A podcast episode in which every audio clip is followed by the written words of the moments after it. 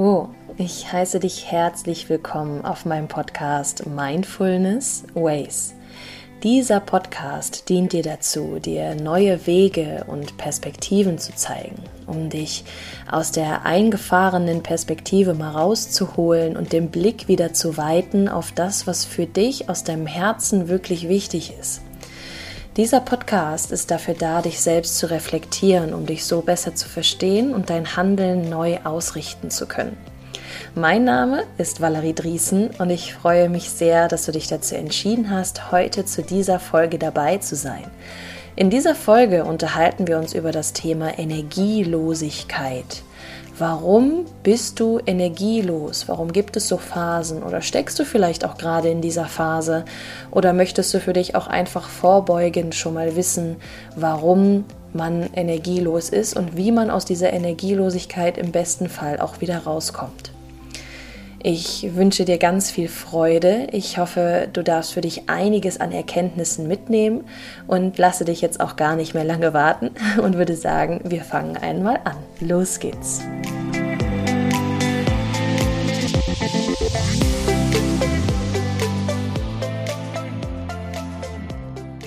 Und hier nochmal ein herzliches Willkommen, ein herzliches Hallo von mir. Schön, dass du da bist. Heute sprechen wir über die Thematik Energielosigkeit.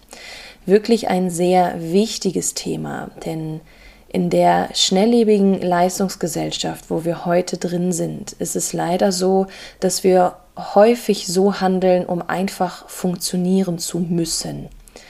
Müssen müssen wir eigentlich gar nichts. Wenn du mir auch schon in mehreren Folgen zugehört hast, weißt du, dass ich immer bei mir auch daran arbeite, das Wort müssen aus meinem Wortschatz zu verbannen und das dürfen dafür einzusetzen. Denn das Leben ist dein Leben und dein Leben ist geprägt durch deine Entscheidungen und diese Entscheidungen treffen wir alle unterbewusst oder bewusst, aber dennoch treffen wir diese Entscheidungen. Ob wir aufstehen, ob wir zur Arbeit gehen, was für ein Geld wir verdienen, was wir aus unserem Leben machen.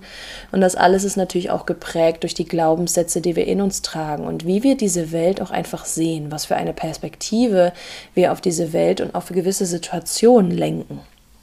Und hier einfach zu verstehen, dass wir selbst auch diese Verantwortung dafür tragen, ist eine unglaublich wertvolle Erkenntnis. Was hat das jetzt mit Energielosigkeit zu tun? Was bedeutet Energielosigkeit überhaupt? Also letztendlich kannst du dir das sicher gut vorstellen, denn es bedeutet schlapp sein, müde, ohne inneren Antrieb. Man ist erschöpft, ausgebrannt. Man ist halt die ganze Zeit angespannt, aber trotzdem müde. Also man findet einfach nicht die Energie, um Dinge zu tun, auch nicht um Dinge zu tun, die einem gut tun oder Dinge zu tun, die einen weiterentwickeln, weil man seine Energie schon so ja, verbrannt hat. Deswegen auch das Wort ausgebrannt. Man hat die Akkus nicht mehr richtig aufgeladen und man umgibt sich ständig in ein Umfeld oder in Situationen oder in Gedanken, die einfach nicht dienlich sind und die einem einfach nicht gut tun. Warum das Ganze so ist, darfst du dich natürlich auch wieder hinterfragen. Wieso gehst du in solche Situationen oder wieso passiert dir sowas ständig? Häufig ist es auch so, dass wir uns in diese Opferrolle begeben und sagen, ja, warum passiert mir das die ganze Zeit? Und wir fangen an, uns zu vergleichen mit anderen. Und solange man aber in dieser Opferrolle drin ist, ist eine Veränderung nicht möglich. Denn man findet sich ja eigentlich gerade mit dieser Situation ab und man tut ja aktiv gerade nichts dagegen. Und ins Innere zu schauen und in diese Einsicht zu gehen und wirklich die Selbstverantwortung zu übernehmen, bin ich ehrlich, ist natürlich auch ein Schritt, der weh tut, weil man letztendlich merkt, dass man selbst dafür verantwortlich ist, diese Entscheidungen getroffen zu haben. Aber wenn du einmal diese Einsicht gemacht hast und dich auf diesem Weg der Persönlichkeitsentwicklung, des, des Weges zum Selbstbewusstsein, sich selbst bewusst zu werden über das, was man tut, über die Stärken, über die Schwächen, wenn du diesen Weg einmal gegangen bist, merkst du, was für unendliche Möglichkeiten auf dich warten. Einmal durch diesen Schmerz zu gehen, um zu wachsen. Wenn du dir auch so eine zarte Pflanze vorstellst, der Samen wird auch erstmal in die tiefe, dunkle Erde gesteckt. Alles um dich herum ist schwarz, es ist kalt und niemand ist da. Und dann hörst du aber auf den Ruf deines Herzens, auf deinen Instinkt und wächst dem Licht entgegen und dann wirst du größer und du wirst stärker und du bist wunderschön. Und genauso kannst du dir den Weg zum Selbstbewusstsein, zur Selbstbewusstwerdung, zur Persönlichkeitsentwicklung auch vorstellen. Und sobald du merkst, dass du dich energielos fühlst, bist du an diesem Punkt, wo du für dich jetzt die Entscheidung treffen kannst. Was mache ich jetzt aus dieser Erfahrung? Letztendlich ist es erstmal wichtig, dass du auch zu Kräften kommst. Aber es ist halt auch wichtig, dass du nicht in diesem Teufelskreis bleibst und auch austrittst. Denn du kannst nur Dinge verändern, wenn du Dinge anders machst als vorher. Du kannst nicht erwarten, wenn du ständig das Gleiche machst, dass sich irgendwas verändert. Wenn du jetzt aber energielos bist, dann heißt es erstmal auf die Pause-Taste drücken. Und das auch, ob wenn du ein glückliches und erfülltes Leben hast, eigentlich total egal. Sobald du quasi in deinem Rhythmus bist, gehören Pausen immer dazu. Nur ist diese Energielosigkeit ein richtiges Alarmsignal und heißt, jetzt musst du auf jeden Fall, und da verwende ich bewusst dieses Wort musst, wenn du wirklich wieder deine Akkus aufladen willst, Pause machen. Stopp-Taste drücken. Denn auch wenn du den Rhythmus einer Musik oder eines Liedes hörst, merkst du auch, dass Pausen dazugehören. Zu Kraft und zu Stärke zurückzukommen, eine Pause machen, sich wieder aufladen. Und das tust du mit Dingen, die dir, die dir gut tun, die deiner Seele gut tun. Äh, zu reisen zum Beispiel. Ne, also mal was rauszukommen aus diesem Alltag, mal auszubrechen, um deine Gedanken wieder neu sortieren zu können aus der Veränderung zu wachsen. Ne? Das heißt jetzt quasi, dass du nicht die ganze Zeit reisen sollst. Ich meine, die ganze Zeit irgendwie im Sinne von Urlaub macht natürlich auch jetzt nicht Sinn, um dein Leben zu strukturieren. Es sei denn, das ist das, was du machen möchtest, dass du gerne dein Leben lang eine Weltreise machen willst. Aber es gibt ja auch viele, die total zufrieden sind mit ihrem festen Job, mit festem Wohnsitz und und und. Und das ist auch super. Das ist sehr, sehr gut, dass man halt für sich weiß, was einem gut tut. Aber egal für welchen Lebensstil du dich entscheidest, eine Pause gehört dazu. Und auch mal aus diesem Alltag rauszukommen, gehört auch dazu, mal Neues zu sehen, um dich halt nochmal neu zu erleben, um so auch Energie aufzuladen. Denn wenn du mal was Neues lernst oder dich mal der Natur zum Beispiel öffnest und übers Meer schaust oder im Dschungel bist, im Wald oder auf Bergen, merkst du ja, wie deine Seelenenergie aufgeladen wird, weil du dich auch in einer Umgebung gerade aufhältst, die dir Energie gibt. Natürlich ist auch das Thema Schlafen unglaublich wichtig. Auszuschlafen, genug zu schlafen, deinen Schlaf auch zu optimieren. Und jetzt diese einzelnen Themen, die ich nenne, darüber könnte ich alleine auch schon eine Podcast-Folge aufnehmen. Und ich versuche es wirklich kurz zu halten. Denn alleine über das Thema Schlaf gibt es so viel zu erzählen, warum das so wichtig ist, weil einfach im Schlaf deine Heilungsprozesse aktiviert werden. Und auch warum es so wichtig ist, diesen Schlafrhythmus einzuhalten und ihn zu optimieren und nicht nur ständig vier Stunden oder drei Stunden zu schlafen, sondern sich auch die Zeit dafür zu nehmen, sich mit seinem Handy vorher auch zu verabschieden, sein Handy vorher zu verabschieden, so. Äh, und nicht fünf Minuten vorher nochmal drauf zu gucken oder das mit ins Bett zu nehmen. Also es gibt unglaublich viele Dinge von Temperatur, von Kissen, wie ernähre ich mich und und und. Tue Dinge, die deiner Seele gut tun, in Form von Lesen, Malen, Singen, Tanzen, Schreiben, alles, was irgendwie in diese kreative Richtung auch geht. Mach Yoga, geh spazieren, geh raus in Mutter Natur. Höre Musik, die dir gut tut, wo du mitsingen kannst. Deine Ernährung ist auch für die Erholung und für die Regeneration unglaublich wichtig. Denn du brauchst ja auch Lebensmittel, die dich dabei unterstützen in deinem Regener Regenerationsprozess, in deinem Heilungsprozess. Und das kannst du nicht durch Fast Food und durch ja, Süßigkeiten zum Beispiel, sondern da brauchst du schon unverarbeitete Lebensmittel.